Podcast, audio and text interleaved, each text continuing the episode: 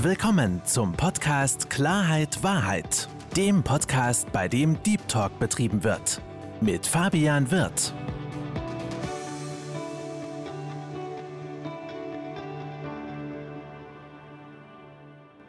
Hallo liebe Zuhörer, hallo liebe Zuschauer und herzlich willkommen zu meinem Podcast Klarheit Wahrheit.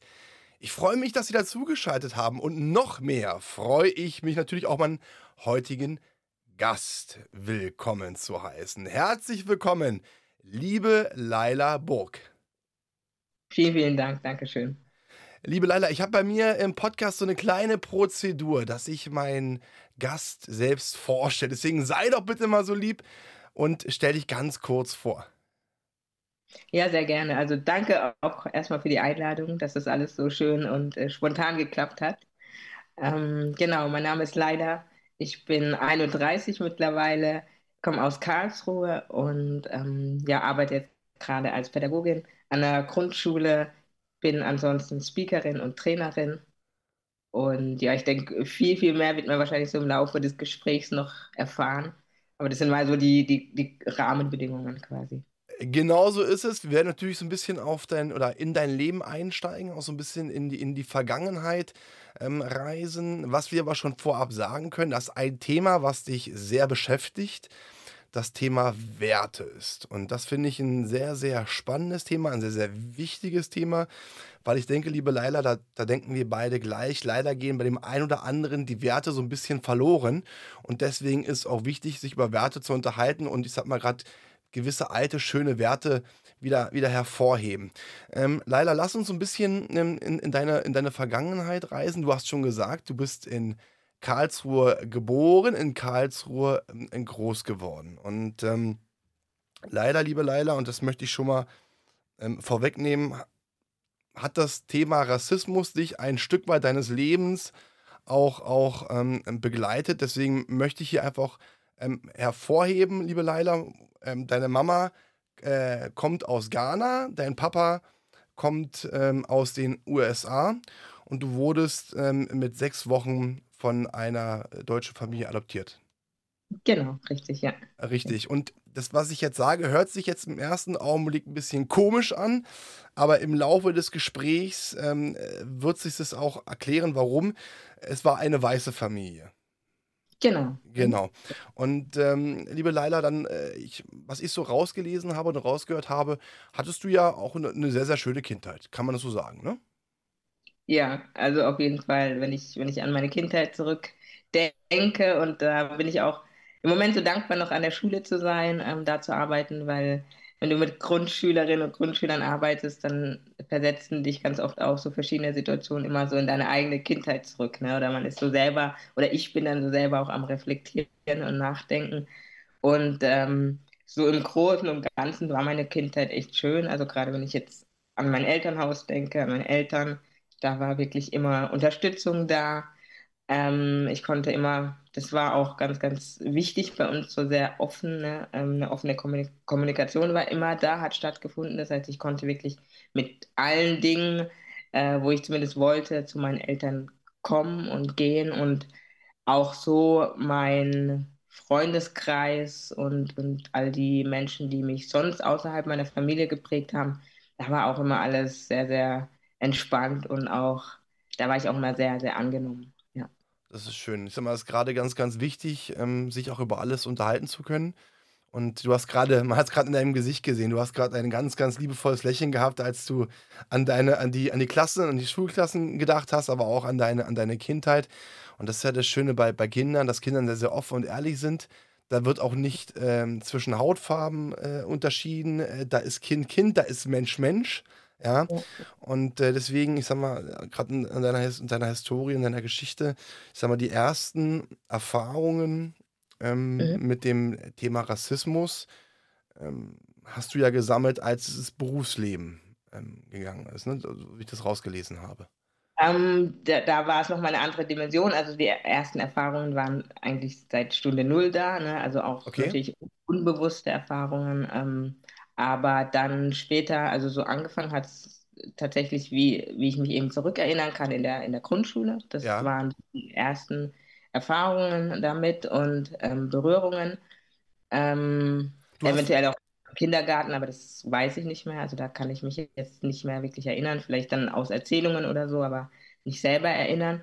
Und ähm, im Berufsleben war es da nochmal, hat es eine andere Dimension angenommen. hm, Genau, dann lass uns, dann. lass uns noch mal kurz zurückgehen, weil das finde ich ganz, ganz wichtig. Unbewusst. Du hast gerade von unbewussten Erfahrungen gesammelt. Äh, äh, was kann man, was kann man sich auch, das fragt sich sicherlich auch der Zuhörer, unter unbewussten Erfahrungen vorstellen? Wie hast du gewisse Dinge wahrgenommen, beziehungsweise wie hast du erst vielleicht im Nachhinein erst gemerkt, äh, welchen Situationen du auf eine gewisse Art und Weise ausgesetzt warst?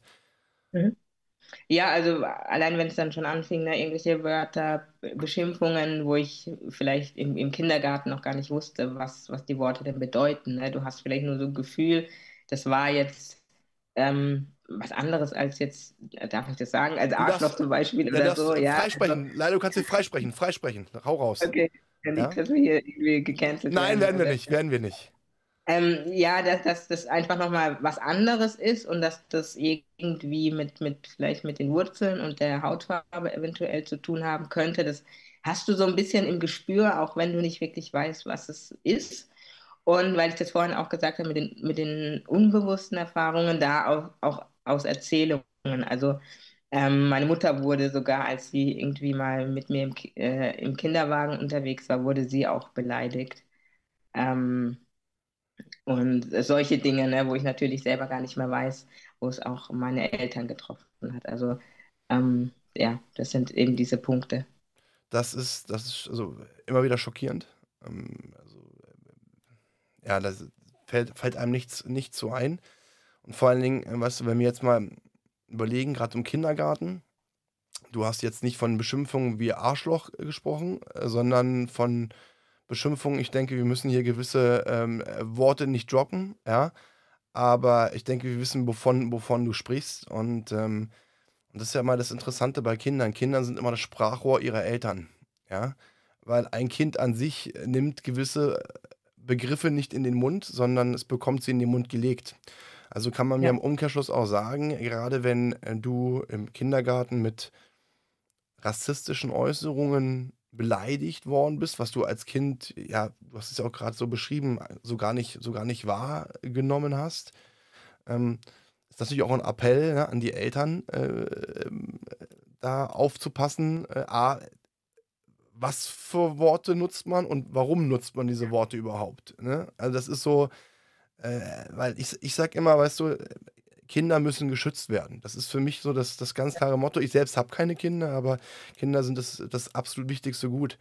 Und wir alle, und das ist, denke gerade, wissen, was du, liebe Leila, das weiß ich und das weiß auch, wissen auch die, die Zuhörer, wir werden durch unsere Kindheit und durch unsere Kindheit geprägt, durch Erfahrungen geprägt, Ja. die wir gesammelt haben. Und ähm, umso schöner finde ich es, äh, liebe Leila, ähm, dass du aus der Not eine Tugend gemacht hast. Ähm, bevor wir aus der Not eine Tugend gemacht hast, bevor wir da weiter darauf eingehen, ähm, du hast gesagt, so die ersten, ich sag jetzt mal, passiven Erfahrungen kamen, kamen im Kindergarten. Mhm. Und dann kam ähm, es dazu, wo du die ersten beruflichen Erfahrungen gesammelt hast, ja, dass dir verbale Gewalt angetan worden ist und auch ein Stück weit sogar äh, körperliche Gewalt. Körperliche in Dingen Gewalt, ähm, du hast ähm, im Krankenhaus gearbeitet, das habe ich richtig gesehen, ne? In einem In einem Reha-Zentrum. Reha-Zentrum, genau. Und dass du ja auch von, von äh, Menschen, die eigentlich glücklich sein müssten, dass sie jemanden haben, der sich um sie kümmert, auch sehr unangenehm angegangen worden bist. Äh, liebe Leila, äh, was ich jetzt hier nicht machen möchte, ist hier irgendwie, weiß ich jetzt nicht, aufgrund von irgendwelchen Dingen, äh, ich sag jetzt mal Dramati Dramatologie, äh, irgendwelche Stories rauszuhauen, aber ich ähm, würde es doch als wichtig empfinden, dass du so ein bisschen mal ähm, davon erzählst, einfach mal, um die Leute auch so ein bisschen abzuholen und, und auch mal ähm, an den Erfahrungen, die du sammeln musstest, aufgrund dieser Tatsache, einfach mal zu wissen, äh, A, was passiert ist und vor allem, was, was mich interessiert und wie hast du dich dabei gefühlt? Gerade, Mhm. was du in einem Reha da erlebt hast. Mhm. Ähm, ja, vom Gefühl her war es, äh, muss ich sagen, schon von, von, von vornherein habe ich gemerkt, ich bin da nicht wirklich willkommen ne, in, in, in der Einrichtung seitens der Patienten her, war jetzt nicht seitens meines Teams oder so. Mhm. Ähm, und das war natürlich dann für mich, ich kenne das ja schon und kenne auch diese, diese Situationen. Ähm, nur es war natürlich dann doch sehr in einer geballten Form, weil ich war eben neu, musste mich ja eigentlich erstmal einarbeiten und so. Du musst dich ja erstmal ein bisschen akklimatisieren und auch ankommen, ne? Und mhm. hast dann irgendwie 10.000 andere Dinge eigentlich im Kopf. Dann ist ja oft auch überall Personalmangel und so weiter. Das heißt, dann ist es auch stressig und dann hast du diesen normalen, normalen in Anführungszeichen, mhm. Stress schon. Und dann kommt eben sowas dazu, was du, was du natürlich irgendwie schon seit irgendwie 28, 27 Jahren hast oder kennst, ähm, aber halt in einer geballteren Form, weil du halt die ganze Zeit irgendwie ähm, auf irgendeine Art und Weise Projektionsfläche bist für die Menschen und die sich aus irgendwelchen Gründen getriggert fühlen, wenn sie dich da sehen. Und vielleicht auch so diese, diese Dinge nicht zusammenpassen. Eine sehr, sehr dunkle Frau, die aber irgendwie akzentfrei Deutsch spricht und ähm, ja, das war dann sehr, sehr mühsam für mich anstrengend. Ich war auch überfordert am Anfang, weil ich gar nicht wusste, ähm, ja, ab wann kann ich mich denn irgendwie an wen wenden. Habe dann erstmal ganz, ganz viele Vorfälle gesammelt, wie so ein Hamster. Und ähm, das war auch ein Fehler von mir, das weiß ich bis heute, dass ich da hätte viel, viel schneller reagieren sollen. Ne? Und ähm, ja, es war dann irgendwann, war mir das alles zu viel auch. Ähm, es war so, dass ich dann irgendwann nicht nur irgendwie die ganzen schiefen Blicke oder es, es waren auch, ähm, weiß nicht, ob du es kennst, wahrscheinlich so subtil, weißt du, so solche Aussagen. Ähm, es waren auch so ein paar, ähm, ja, heute merke ich gerade, heute kann ich irgendwie freier darüber reden, weil es wirklich länger her ist. Ähm, es waren auch so ein paar äh, Stamm, wie nennt man die denn, Stammkunden oder Stammpatienten, mhm. Patientinnen da. Das heißt, äh, ähm, die haben dann auch irgendwie irgendwann mich so hingestellt, als wäre ich dumm. Ne? So dieses, was, was mir auch erstmal Monate später bewusst wurde, dieses Bild der, der, ähm, des, des schwarzen Menschen oder vielleicht der schwarzen Frau, die dumm ist, ne? die, die, die gar nichts versteht irgendwie. Und so gab es da ganz viele so subtile Dinge und ähm, ich habe ja auch, also meine Ohren auch immer überall, ne? Auch äh, wenn ich dann oft äh, äh, nichts sage, aber hören tust du ja trotzdem ganz viel und auch wahrnehmen. Und ja, das hat angefangen von, dass mir eine Frau einfach den Kuli aus der Hand gerissen hat, dass die immer auf mein Namensschild gestarrt haben und wahrscheinlich auch dachten, warum hat die jetzt diesen, diesen deutschen Nachnamen und warum ist die so dunkel und dann ist sie so jung und ähm, ja, wie gesagt, dann ganz viel, sag ich, ich nenne es einfach mal Lästereien, so hinter meinem Rücken, obwohl ich es mitbekommen habe. Und ähm, bis zu dem Punkt eben, wo ich dann abends, das war irgendwann im Winter, glaube ich, da wird es ja auch dann früher dunkel, alleine da stand und ähm, mir ein riesengroßer Mann ähm, äh, das Handtuch einfach so ins Gesicht gepfeffert hat. Ne? Also sein Trainingshandtuch, das reichste eigentlich ganz normal über die Theke. Ne? Und ähm, das war ein Moment, da war ich in dem Moment so auch über, überfordert und so perplex. Ich konnte auch gar nicht wirklich richtig reagieren. Und das war so ein, so ein Punkt, wo ich ganz ehrlich auch wirklich Angst hatte, weil ich mir dachte, ich habe keine Ahnung, wer da ab 20 Uhr abends reinkommt und wer sich da irgendwie auf den Schlips äh, getreten fühlt, weil da eine schwarze Frau arbeitet. Ähm, und die eben nicht irgendwie die Geräte putzt, ne, sondern da irgendwie ein bisschen Verantwortung hat, auch wenn es nur eine minimale Verantwortung ist. Und ähm, ja, dann ist das Gehirn ja auch so ein bisschen, ne, das ist, äh, ist ja auch da sehr kreativ und da habe ich gedacht, ich weiß nicht, wer da irgendwann mal reinstürmt und ähm, bin da auch dann relativ schnell gegangen. Also ich, äh, du hast gerade davon gesprochen, dass du Fehler gemacht hast. Ich finde persönlich, dass du nicht einen Fehler gemacht hast, äh, weil ich bin immer kein Freund von, von Wort Fehler. Das sind Erfahrungen, die du gesammelt hast, keine schönen Erfahrungen.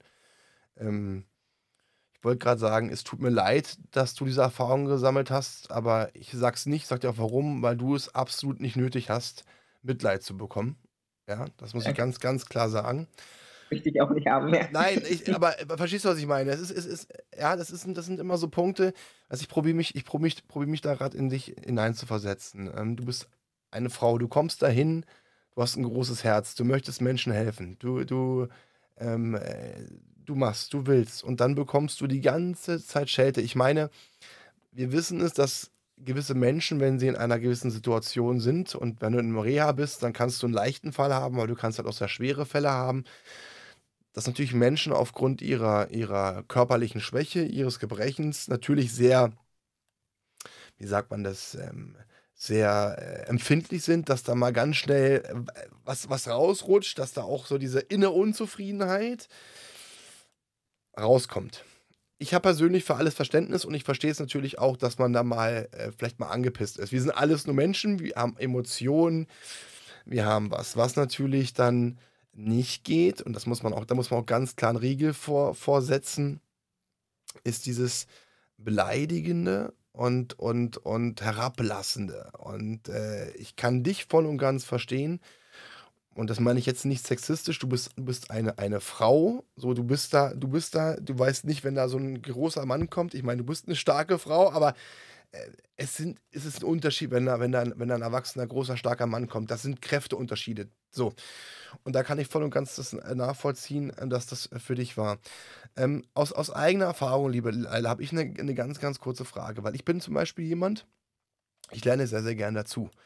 Und ich bin mhm. ein Mensch, der sehr, sehr interessiert ist an Menschen.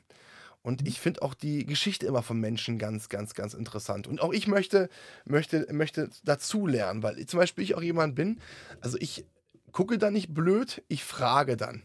Ich weiß aber, dass manchmal Fragen auch ein bisschen falsch rüberkommen können, obwohl diese äh, äh, Fragen überhaupt nicht böse gemeint sind. So, und ich weiß, so, und ich probiere da so ein bisschen auch für andere, denen es vielleicht auch so geht, äh, so ein bisschen auch eine Möglichkeit zu finden, Fragen zu stellen und die Fragen so zu stellen, dass sie nicht böse rüberkommen. Weil zum Beispiel, ich bin immer jemand, ich finde es super interessant, die Geschichte eines Menschen zu kennen.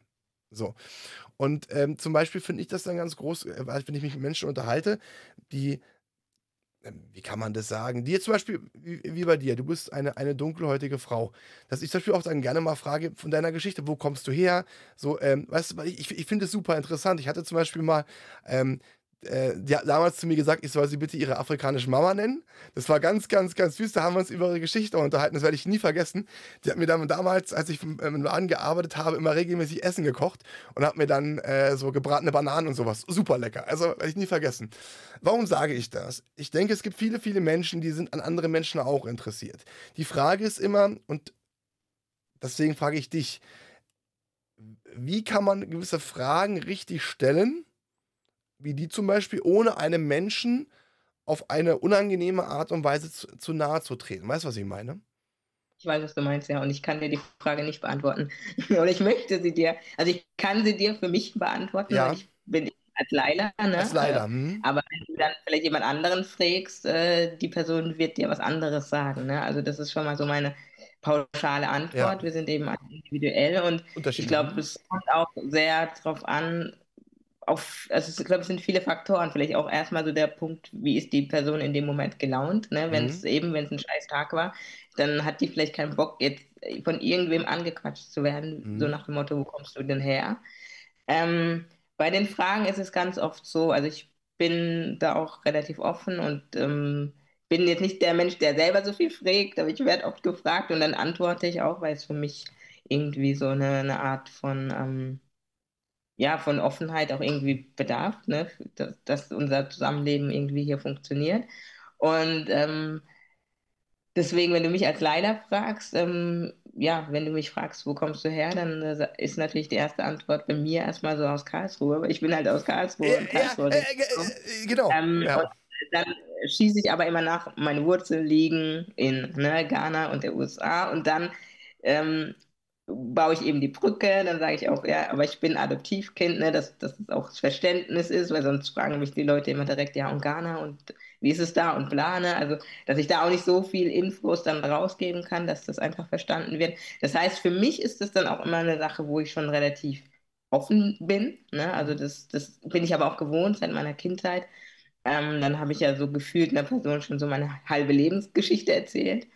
Ähm, ist aber für mich auch kein Thema. Und ja, die andere Seite ist die, dass das, wie gesagt, sehr individuell ist. Und was aber ganz, ganz viele Leute stört, ähm, was ich auch so in, in Gesprächen und so immer wieder raushöre, ist halt, wenn du dann sagst, ja, ich bin aus Karlsruhe und du willst es einfach mal dabei belassen, ja, oder ich komme aus der und der Stadt in Deutschland, dann bist du halt, und du bist nicht weiß gelesen, ne, also ähm, keine weiß gelesene Person, ja, dann ähm, wird es oft nicht stehen gelassen, so, sondern dann ist so Nachbohren und, hä, wie, aber das kann nicht sein und was, was die Menschen, glaube ich, oft daran stört, ist dann auch, dass dir dieses Deutschsein, ja, dieses Weißsein in, in Anführungszeichen, ähm, also weiß jetzt als, als quasi politischer Ja, Begriff, ja. dass jetzt Mhm. abgesprochen wird. Ne? Mhm. Und da haben, glaube ich, ganz viele Menschen zu kämpfen, weil ähm, wir sind ja, also es gibt ja jetzt auch, äh, also viele sagen ja auch Almans, ne? Wir sind alle Almans so, also äh, das, ich glaube, das türkische und arabische Wort für Deutsch und äh, ja, wir sind alle irgendwie Almans, wir haben ja irgendwie diese Kultur, die deutsche Kultur irgendwie in uns oder Teile davon und ja, Pünktlichkeit ist jetzt bei mir nicht so, aber viele andere Dinge äh, gehören irgendwie dazu. Von der Pünktlichkeit hätte ich gern echt so ein bisschen mehr noch, aber ja, und das ist das, was, was viele, viele Menschen einfach dann stört, ne? Wenn dir das so abgesprochen wird und du merkst, du kämpfst. Und ich kann, also gerade das, wann war das? Das war gerade erst letzte Woche. Ich habe echt ein total netter Mann und ich habe mit dem geredet. Er hat mich natürlich auch gefragt, ja, woher kommen Sie und bla. Dann, wie gesagt, erzähle ich dem meine halbe Lebensgeschichte. Und dann sagt er zu mir so, ganz, ganz am Schluss so, aber deutsche Sprache, schwere Sprache, oder? Und ich so, haben Sie mir jetzt überhaupt zugehört? Ich habe Ihnen in fünf Ja. Minuten so meine ganze Lebensgeschichte erzählt. Ich hab, und dann habe ich einfach nur noch gesagt, ich weiß es nicht. Ähm, ob, ich glaube, für viele ist es schon eine schwere Sprache. Wie gesagt, ich habe es im Kindergarten einfach so mitgenommen. Es ist meine Muttersprache. Also das heißt, weißt du, Ja. du erzählst der Person alles so von dir und du denkst, ja, haben Sie mir jetzt überhaupt zugehört? Das ist Ja, ja, und- gen- mhm. das ist ja genau Da das, was du, was du vor. halt nicht wirklich ernst genommen. So. Ich wollte gerade sagen, das ist eine Respektsache. So, also ich, aber das fällt mir, fällt mir allgemein auf, liebe Leila, dass äh, so der Respekt, kommen wir ja zum Thema Werte, ne, dass der Respekt anderen Menschen gegenüber, ob es jetzt Hautfarben ist oder auch gerade im Alter, das Alter betrifft, ne, auch älteren Herrschaften gegenüber, ähm, teilweise flöten gegangen wird. Also ich, äh, ähm, ich zum Beispiel, um das mal ganz kurz abzuschließen, ich frage halt auch nach den Wurzeln so. Ich finde aber auch, und das ist auch ein, ein Punkt, ähm, Frage zu stellen ist wunderbar, aber jeder Mensch hat seine Grenze, jeder Mensch hat seine, auch seine, wie du schon gesagt hast, seine Launen. Manchmal ist man gesprächsbereit, dann gibt es mal Augenblicke, wo man sagt, er sei mir nicht böse, quatsch mir, nicht, quatsch mir keine Pizza ans Ohr, ich bin, will meine Ruhe haben, das ist normal menschlich.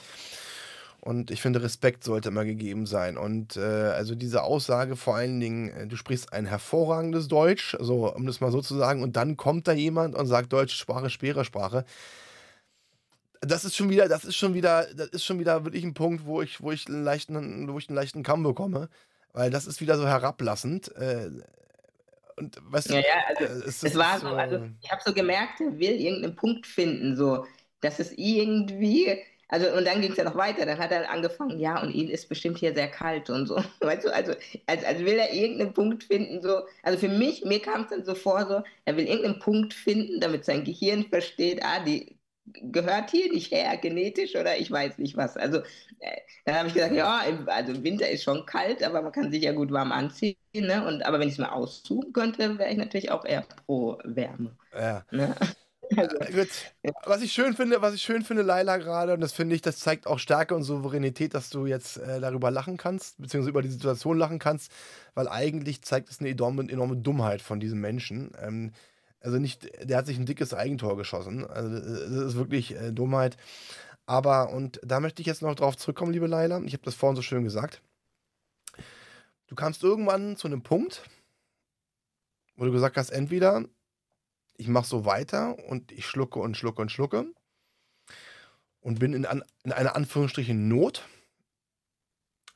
Oder ich gehe einen anderen Weg und ähm, kämpfe auf eine gewisse Art und Weise für, für Gleichberechtigung, ob es jetzt Hautfarbe betrifft, ob es jetzt Geschlechter betrifft, äh, ob es jetzt Sexualität betrifft oder was auch immer und spreche ganz offen darüber. Und das finde ich so bemerkenswert. Deswegen, wenn ich einen Hut hätte, liebe Laila, würde ich ihn ziehen. Chapeau.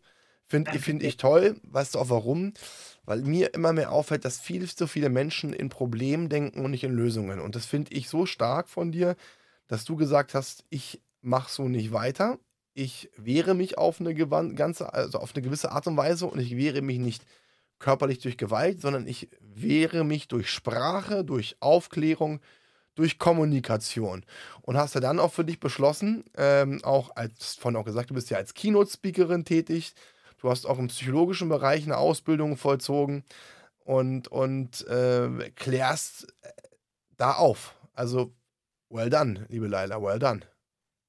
Ja, ja, also es gab tatsächlich auch eine Situation, ähm, als ich äh, in der Mittagspause mal vor einer Schule dann auch tatsächlich saß und ähm, mir so dachte, ich, da kamen so zwei Kinder oder ja, es waren, waren zweimal zwei Geschwister irgendwie, die auf ihren Rollern so an mir vorbeigefahren sind. Und ich habe mir so gedacht, ähm, ich wünsche mir das nicht für diese Kinder, ne, dass die da irgendwie auch durch müssen. Und ähm, genau äh, bei dem einen Geschwisterpaar, glaube ich, oder bei dem einen Jungen war eine Mutter dabei, eine Frau mit Kopftuch und ich dachte mir so, ich wünsche mir das nicht, dass, dass die auch solche Dinge erleben müssen. Ne? Und ähm, ja, das war dann der Punkt, äh, wo ich gesagt habe, okay, ich habe die zwei Möglichkeiten, entweder Hü oder Hot. Ne?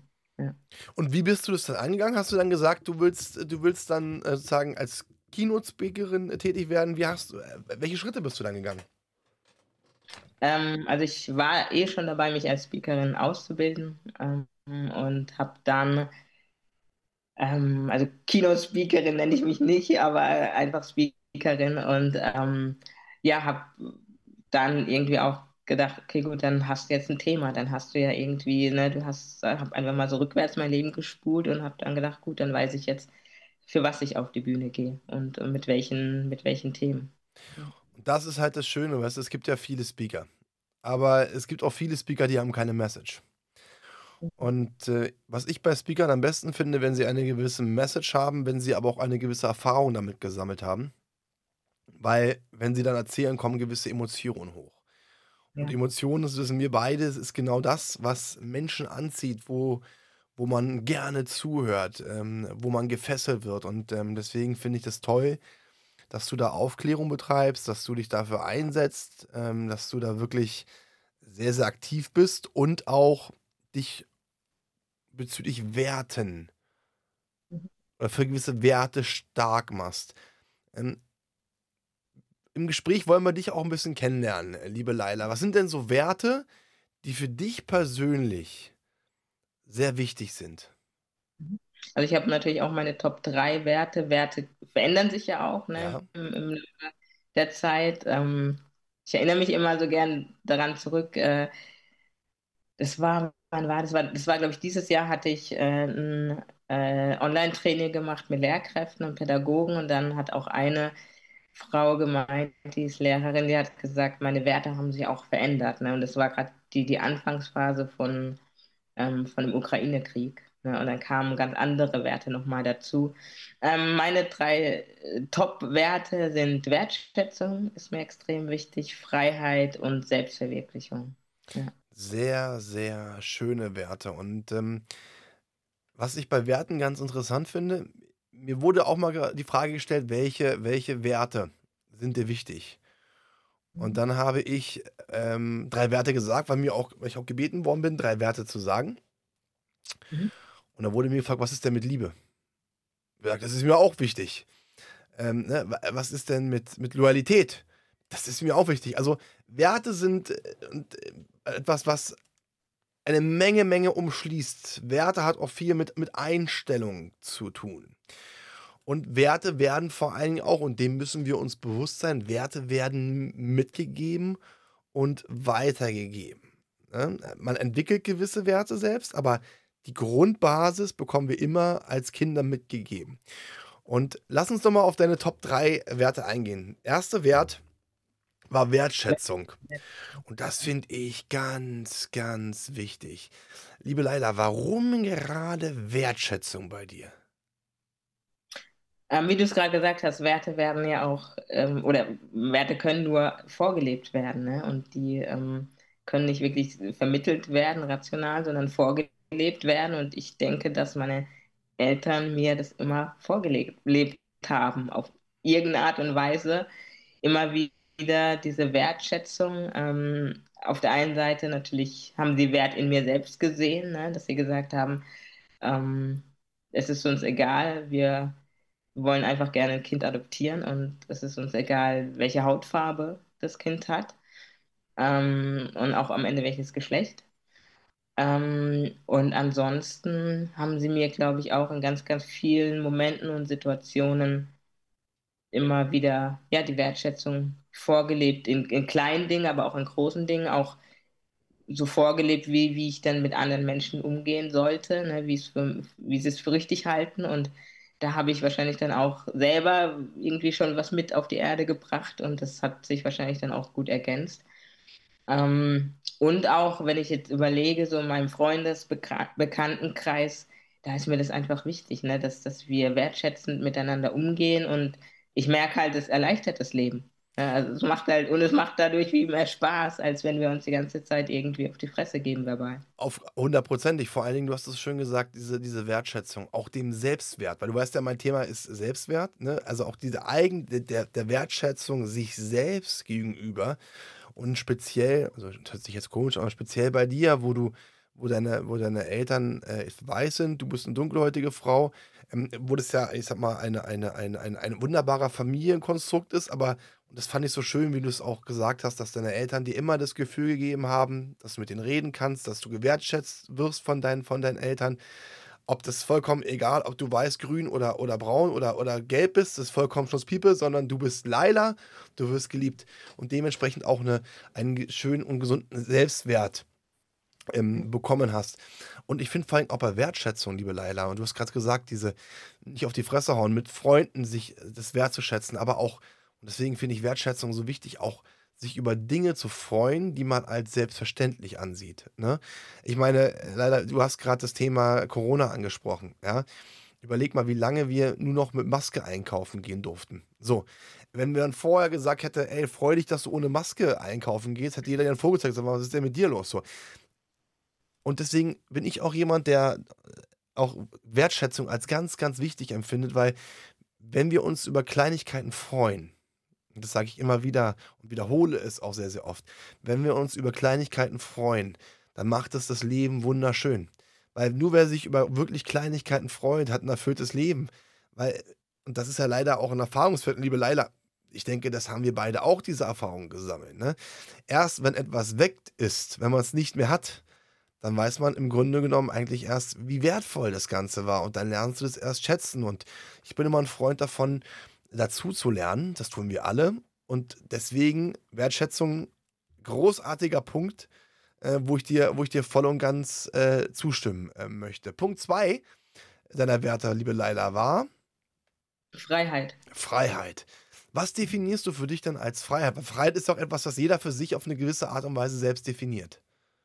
Ja, wahrscheinlich schon, ja. Also für mich bedeutet, also für mich gibt es immer so diese zwei Seiten ne, der Freiheit. Einmal so ähm, diese, ähm, wie, nennt man, wie nennt man es, räumliche Freiheit, körperliche Freiheit, ne, dass ich irgendwie Freiheiten auch habe und mich irgendwie frei bewegen kann und darf. Ähm, und dann auch so diese mentale Freiheit, ne, dass, dass ich mir im, im, im Kopf die Grenzen, die wir alle haben oder die Barrieren, die bei allen irgendwie unterschiedlich sind natürlich, dass ich die, dass ich die mir auch irgendwann im Laufe meines Lebens aufgrund von Erfahrungen auch an, anders setzen darf und dadurch ganz andere Dinge vielleicht so in mein Leben ziehe, also vielleicht so ein bisschen spirituell auch, aber dass ich dann auch ganz andere Dinge in mein Leben ziehe als, als vielleicht mit einer Blockade oder mit einer Grenze im Kopf. Mhm. Finde ich gerade richtig spannend. Du hast gerade von Begrenzung gesprochen. So, und wir wissen, Begrenzung oder diese Begrenzungsraum ist ja auch ganz oft, ne? du kennst ja diesen Begriff, diese Komfortzone. So. Was mich gerade genau. brennend interessiert, liebe Leila, ähm, weil du hast ja ein Elternhaus, was dich sehr offen erzogen hat, wo du, mhm. so habe ich das Gefühl, auch nicht begrenzt worden bist. Wie wurde Laila begrenzt? Weil man hat gerade bei dir gemerkt, da kam auch eine Menge Emotion hoch, auch als du äh, von dem, diesen, diesen Begrenzungen gesprochen hast. Äh, was ist bei dir passiert, dass du begrenzt worden bist vom Denken her? Ich glaube, das, was bei allen passiert, ist das Schulsystem. Okay, ja, wichtig. Ja, bitte. Interessant, interessant. Ich glaube, ähm, das ist so das erste, der erste Punkt. Also allgemein Systeme, ne, kann man sich ja immer so drüber streiten, aber ich glaube, die Schulzeit ist schon so prägend, ne, dass, dass da so das erste Mal dann nicht immer und auch nicht bei jeder Person, aber oft doch auch Grenzen gesetzt werden, wo vielleicht erstmal auch, ja, wo man sich, wo, wo, wo vielleicht diskutiert werden könnte, ob, ob sie wirklich dahin gehören. Ähm, Lass uns, da, lass, uns da, lass uns da mal tiefer einsteigen. Äh, was genau meinst du in der Schule äh, mit, mit Grenzen? Was, inwiefern werden in der Schule Grenzen gesetzt?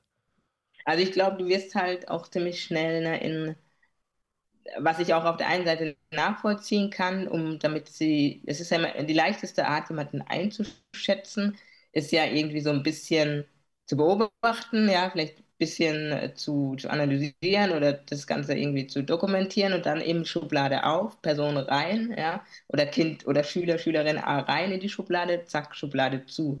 Also das heißt, du ähm, bist dann halt in dieser Schublade drin, sei es von deinem Lehrer oder von, von, von der Schule allgemein. Und dann ist halt irgendwie so ein bisschen aus die Maus. Dann bist du in dieser Schublade drin und kommst halt gefühlt gar nicht mehr raus. Und ähm, das ist bei mir natürlich auch passiert. Also wenn ich jetzt heute ähm, zurück, daran zurückdenke, wenn ich heute Lehrerin oder Lehrer von mir fragen würde, hättet ihr gedacht, dass die, dass die Leila Bürg mal irgendwann auf Bühnen steht, dann würde da, glaube ich, kein Lehrer sagen, ja, hätten wir uns, oder haben wir uns gedacht. Na, weil ich, ähm, kann ich, kann ich voll ja. und ganz nachvollziehen. Also meine Lehrer hätten auch gedacht, dass ich jetzt nicht das, diesen Weg gehe, den ich gehe. Aber lass uns doch nochmal konkret äh, nochmal ein bisschen, bisschen tiefer bei dir einsteigen, liebe Leila. Weil äh, ich merke, da ist was in der Schule bei dir passiert, was dich auf jeden Fall auf eine gewisse Art und Weise ähm, äh, sehr, ich sag mal, emotional mitgenommen hat. Was ist denn genau äh, Du hast gerade beschrieben, du wirst als Schüler dann in so eine Schublade gesteckt. Das kenne ich übrigens auch. Man darf immer nie vergessen, äh, gerade bei Kindern, die machen etwas, das machen sie aber nicht aus Absicht, sondern sie machen etwas, es hat einen Hintergrund, warum sie das Ganze machen. In, wie vor, in, auf welche Art und Weise, warum wurdest du, oder was ist passiert, dass du in diese Schublade gesteckt worden bist?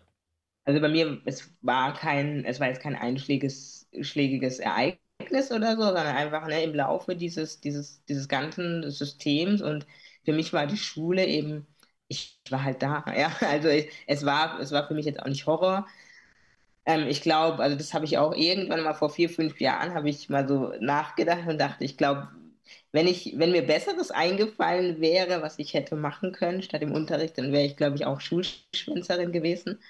Ähm, ich habe das mir tatsächlich auch mal manchmal so überlegt. Ich bleibe einfach zu Hause, aber dann dachte ich mir, aber was mache ich zu Hause?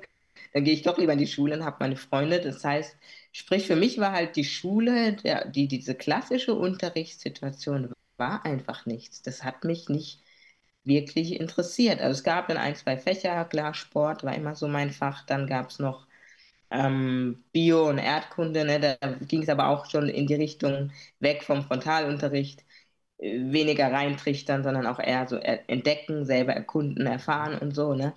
Ähm, so Sachen haben mich interessiert, aber der Rest, das, das, also es lief halt so durch. Ne? Also manche sagen ja hier rein, hier raus. Ich glaube, bei mir ging es manchmal nicht mal da rein. Ne? Und ich saß halt da und dachte mir so, wann sind jetzt diese 45 Minuten wieder um, dass ich mit meinen Freunden mm, draußen wieder spielen darf. Mhm. Und ich war auch eine Zeit lang im Hort, also im Schülerhort dann immer. Und das war für mich auch die, natürlich die schönste Zeit, weil da war, waren wir weg aus dieser klassischen Unterrichtssituation. Klar, Hausaufgaben musste man auch machen. Da saß ich auch immer vier Stunden gefühlt dran. Dann war ich da aber irgendwann fertig. Da meine Freundin immer schon ans Fenster geklopft, leider wann bist du endlich fertig? Und dann auch wieder halt einfach spielen, entdecken, rausgehen. Ähm, ja, forschen, was du als, als Kind einfach magst und was dir Spaß macht. Und also wie gesagt, es war daher kein, kein einschlägiges Ereignis, sondern diese ganze, dieses System und diese klassische Unterrichtssituation, das war nicht mein Fall.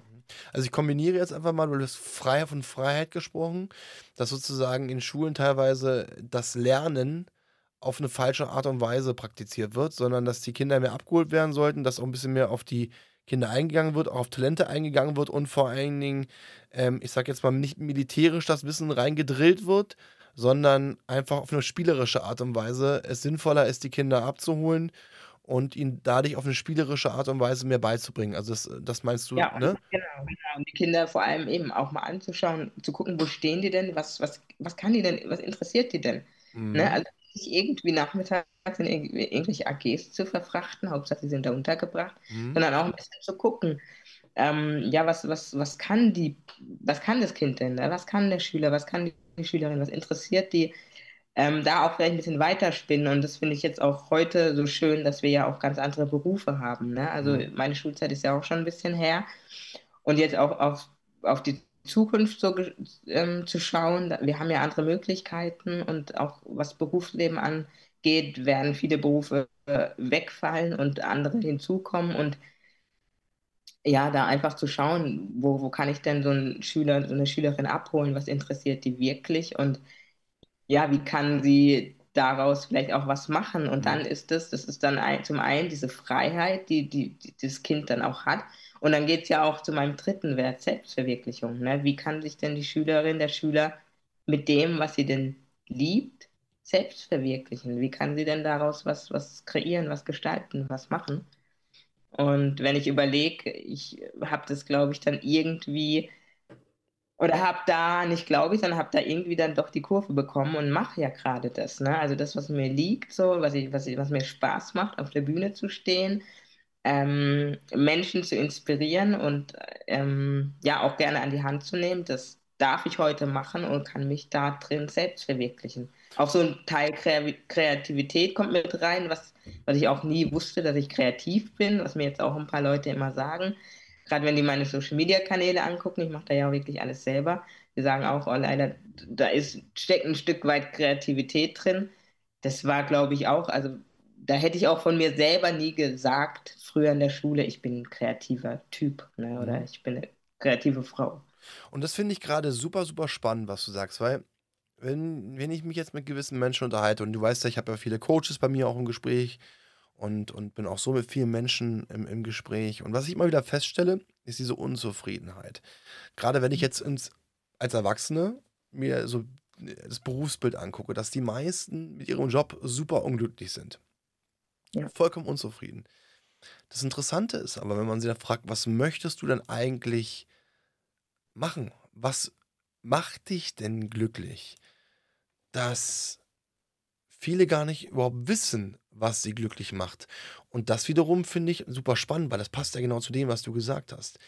Äh, ich glaube, wenn man als Kind schon früh beigebracht bekommt, ähm, sich selbst zu verstehen und auch gefördert wird ähm, in den eigenen Gedankengänge. Was will ich? Wo will ich hin? Was macht mir Spaß? Und das Ganze auch fördert. Könnte man dafür sorgen, dass ähm, Erwachsene keine Unzufriedenheit oder nicht mehr diese Art von Unzufriedenheit spüren?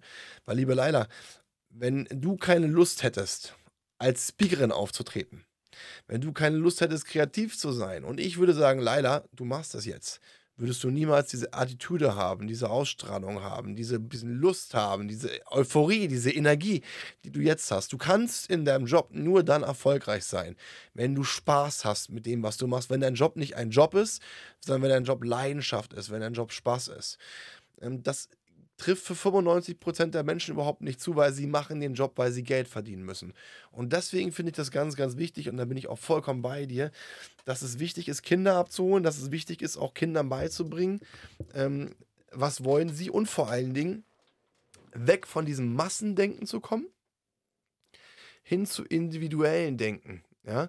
Was natürlich auch, und das muss man ganz klar sagen, das kann ein Lehrer mit 30, 32 Schülern, kann er es oder sie es nicht alleine schaffen. Das ist unmöglich. Und deswegen finde ich es auch wichtig, dass Schulen da auch äh, ich sage jetzt mal, auf eine gewisse Art und Weise unterstützt werden, dass die vielleicht auch mehr Leute bekommen, dass die vielleicht teilweise auch, ähm, ich sage jetzt mal, Psychologen mit reingesetzt bekommen, weil ähm, gerade bei Kindern, wenn, wenn du bei Kindern merkst, dass da ein kleines Defizit vorhanden ist, ob es Selbstwert ist, ob es Selbstvertrauen ist, ob Selbstliebe ist, du hast einfach die Möglichkeit bei Kindern noch so viel ich sag jetzt mal, zu verändern. Du kannst ihnen gewisse Hilfestellung geben, du kannst sie abholen, dass einfach das zukünftige Leben dann auch für sie als Erwachsene ein viel besseres Leben ist. Ja, Ja, und gerade sind ja formbar, eben. richtig, ja, du sagst es, sie sind formbar, die sind, ähm, und das ist ja das Schöne bei Kindern. Kinder sind immer ehrlich. Du kannst Kinder alles fragen. Wenn du, äh, da musst du teilweise auch erwarten, mit umgehen können, dass du eine Antwort bekommst, die dich erstmal umhaut. Aber das ist das Schöne bei Kindern. Kinder sind noch ehrlich. Warum? Bei Kindern ist so viel Nachdenken. Kinder agieren sehr spontan und sagen das, was sie denken, ohne darüber nachzudenken, was denkt die andere Person darüber. Ja, und dementsprechend kannst du Kinder noch abholen. Deswegen finde ich das ganz, ganz wichtig. Ähm, du, setzt, du setzt dich ja auch für die eine Seite halt, ne, von der einen Seite her für Kinder ein, machst auch in den Schulen was, aber du gehst ja auch oder kümmerst dich ja auch um Erwachsene. Und ähm, was fällt dir denn da auf, liebe Leila? Weil du wirst ja auch auf Menschen treffen, wo du für dich halt merkst, okay, die Wertevorstellung, die diese Menschen haben, entspricht nicht meiner Wertevorstellung. Was ja auch vollkommen okay ist, weil wir sind alles Menschen, wir sind alles Individuum. Ähm, aber du wirst auch mit sicherlich mal auf Menschen treffen, die sich aufgrund ihrer Werteeinstellung oder Werte, ihres Werteempfinden und ihrer Werteeinstellung auch extrem selbst im Weg stehen und dementsprechend auch unglücklich sind. So, wie, äh, wie schaffst du das, das hinzubekommen, sozusagen den Menschen, die Menschen abzuholen, sodass sie über ihre eigenen Werte nachdenken und gegebenenfalls auch eine Art von Veränderung vollziehen? Ähm, also was ganz wichtig ist, ist eben den Menschen also ein Bewusstsein zu schaffen. Das ist so das Wichtigste, ne? Also, weil wie du sagst, also den Menschen ist es oft gar nicht bewusst, was, wie, wie machtvoll so Werte, ne, auch der eigene Selbstwert sein kann. Und ähm, ich sage es auch selber immer wieder bei meinen ganzen Vorträgen, die ich halte, dass unser Selbstwert ist wie eine Art Ressource, ne? Und wir können jederzeit auf diese Ressource zurückgreifen. Und es ist wie, wie, wie so eine Ritterrüstung, wie so ein Schutzpanzer um uns herum. Und ähm, genauso ist es mit den Werten. Ne? Wenn du, also du kannst nicht wirklich im Leben erfolgreich sein und auch nicht aufs nächste Level kommen, was auch immer das für dich bedeutet. Das ist ja auch immer, ähm, bedeutet für jede Person was anderes, ohne deine eigenen Werte zu kennen. Und das ist, das, das ist vielen gar nicht klar. Ne? Und ähm, viele haben irgendwie Werte auch für sich vielleicht schon definiert, nicht bewusst, aber haben irgendwie Werte, weil wir leben ja nach irgendwas, ne? nach irgendeinem Muster. Ähm, nur viele haben es sich auch noch nie aufgeschrieben. Ne? Was sind denn so meine Top 3 oder was sind denn meine Top 5 Werte? Und dann, was ich ganz oft als Übung auch mache in meinen Trainings, ist, so, jetzt hast du dir diese Top 5 Werte aufgeschrieben, dann ziehst du jeden Tag mal so einen Wert und dann lebst du den mal. Völlig aus, den ganzen Tag, egal wo du bist, ob du bei deinen Eltern bist, bei deinen Geschwistern, bei deinen Freunden, auf der Arbeit, dann lebst du mal einen Tag diesen Wert extrem aus und schaust einfach mal, was passiert, was auch mit dir passiert, was mit dem Umfeld passiert. Ja. Finde ich, finde ich super. Und vor allem auch mit dieser Übung. Und weißt du, was ich auch bei mir selbst festgestellt habe? Man soll ja mal nie auf andere zeigen, sondern auch auf sich selbst. Mhm. Finde ich immer ganz, ganz wichtig, Selbstreflexion. Und liebe Leila, jetzt möchte ich mal mit dir und auch mit den Zuhörern so eine kleine Geschichte bei mir, über mich teilen. Ja?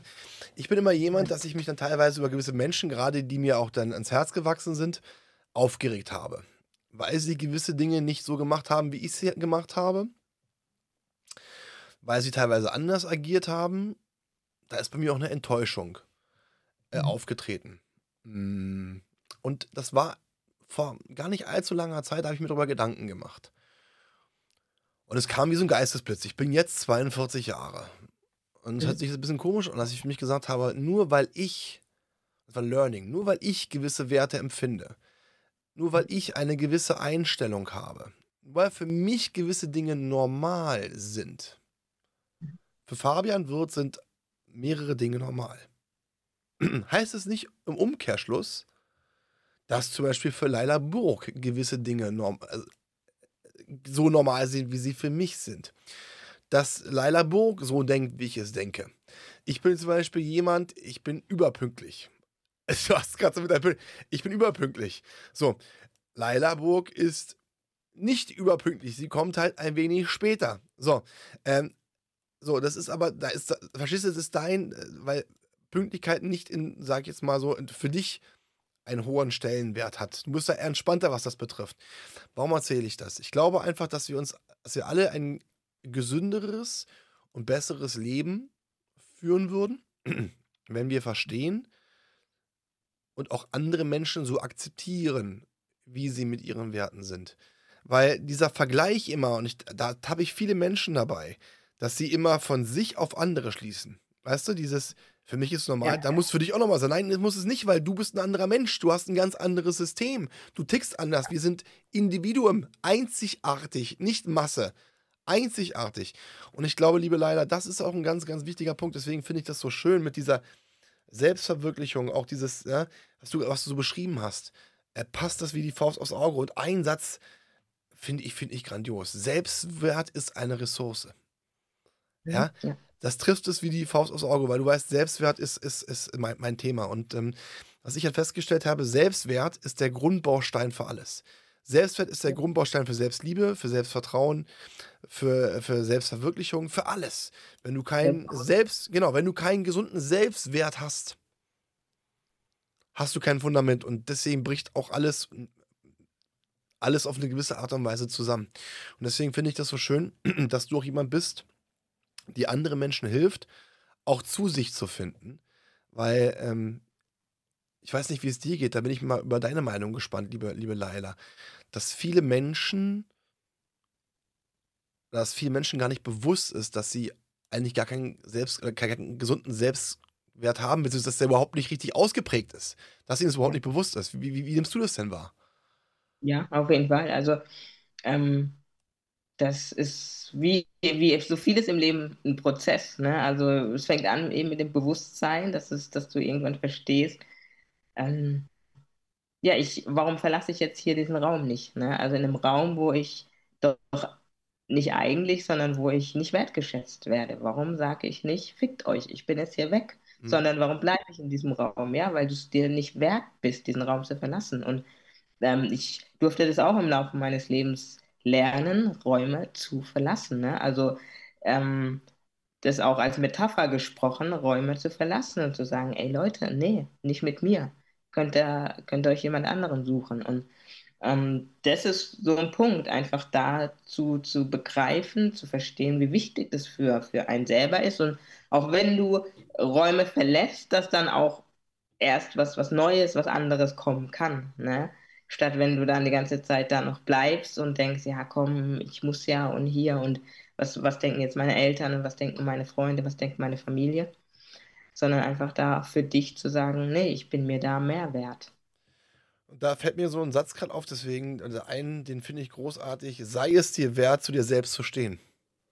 Ja, ja und, ähm, und das ist ja ein Punkt, das ganz, ganz tückisch, den du beschrieben hast jemand, der sich selbst es wert ist, steht auf und sagt, also Freunde, ne, du hast es schon gesagt, fickt euch ins Knie. Ich gehe. Ja. Hat Menschen, die, die, die diesen Selbstwertproblem haben, dann kommt die innere Stimme, die einem dann sagt, ey, die haben recht. Wo du dich dann auf, sogar noch selbst klein machst, wo du diese Worte nimmst und wo normalerweise sagen müsstest, von der inneren Stimme her, ey, Moment mal, stopp, stopp, stopp, stopp, stopp. Sagst du, ja, das ist wie so, wie so ein Futter, was du aufnimmst wie, dass dir, dass dir, du bist im Treibsand, es zieht dich immer mehr runter. Und deswegen finde ich das, finde ich das ganz, ganz wichtig. Und deswegen unterstütze ich auch deine, deine, deine Aussage, die du gesagt hast, dass auch Kinder abgeholt werden müssen. Und da sehe ich auch noch eine Menge, Menge, ähm, ja, eine Menge, Menge Potenzial, auch in Schulen, auch Kinder abzuholen, dass Kinder auch gelehrt wird, einen gesunden Selbstwert zu haben. Ja? Ähm, dass auf sie eingegangen wird, dass sie erkennen, dass sie wertvoll sind ähm, gerade äh, in heutigen Zeitalter, wo man vergleicht, ne? wir als Erwachsene, leider du kennst es, man guckt bei, bei, bei Instagram und sowas, was ist denn gerade in Schulen bei Jungen? Dann guckst du auf die andere, die kann super gut schreiben, die kann super gut malen oder der. So, ja. du, du, du, du, von Anfang an äh, wirst du auf eine gewisse Art und Weise gedrängt, dass du immer auf andere guckst. Was können andere? Was aber vergessen wird, was kannst du, was die anderen nicht können. Und das finde ich auch ganz, ganz wichtig, dass Kinder da abgeholt werden und, und, und auch Kinder geschult werden, auf sich zu gucken. Und ich rede jetzt nicht davon, Ellenbogen raus, hier komme ich und Feuer durch, sondern ich rede davon, einfach zu sich selbst zu finden und auch einen Eigenstolz, einen Selbststolz zu entwickeln und, und auch selbst zu realisieren, welche Talente sie haben. Und das ist wiederum wichtig dann so dreht sich das Ganze, dass ja auch individuell auf die Kinder eingegangen wird, dass ihnen auch aufgezeigt wird, Mensch, guck mal, das machst du super. Hast du Spaß dabei? Ja. Machst du es gerne? Ja. und dann das Talent erkannt wird. Weißt du, was ich meine? So, und das ist ganz, ganz, ganz, ganz wichtig. Liebe Laila, es ist eine Stunde wieder verflogen wie im Nu. Es ist unglaublich. Die, die Zeit rennt. Ich möchte mich bei dir recht herzlich bedanken, dass du dir die Zeit genommen hast, dass du ähm, auch den Mut gefasst hast, hier über, über, über, über deine Erfahrungen zu sprechen und äh, auch mich und auch die Zuhörer mit deiner Art und Weise und mit deinem Know-how auf jeden Fall inspiriert hast. Merci beaucoup. Thank you very much. Vielen, vielen lieben Dank. Äh, leider hat mir, eine Menge, hat mir eine Menge Spaß gemacht. Dankeschön. Vielen, vielen Dank. Danke. Liebe Zuhörer, ich möchte mich auch bei Ihnen bedanken, dass Sie äh, am Ball geblieben sind, ähm, dass Sie zugehört haben und bin davon fest überzeugt, dass Sie eine Menge, Menge mitnehmen konnten. Wünsche Ihnen einen wunderschönen Abend und bleiben Sie gesund. Das war Klarheit Wahrheit, der Podcast mit Fabian Wirth. Für weitere Folgen abonniert den Podcast-Kanal und lasst eine Bewertung da.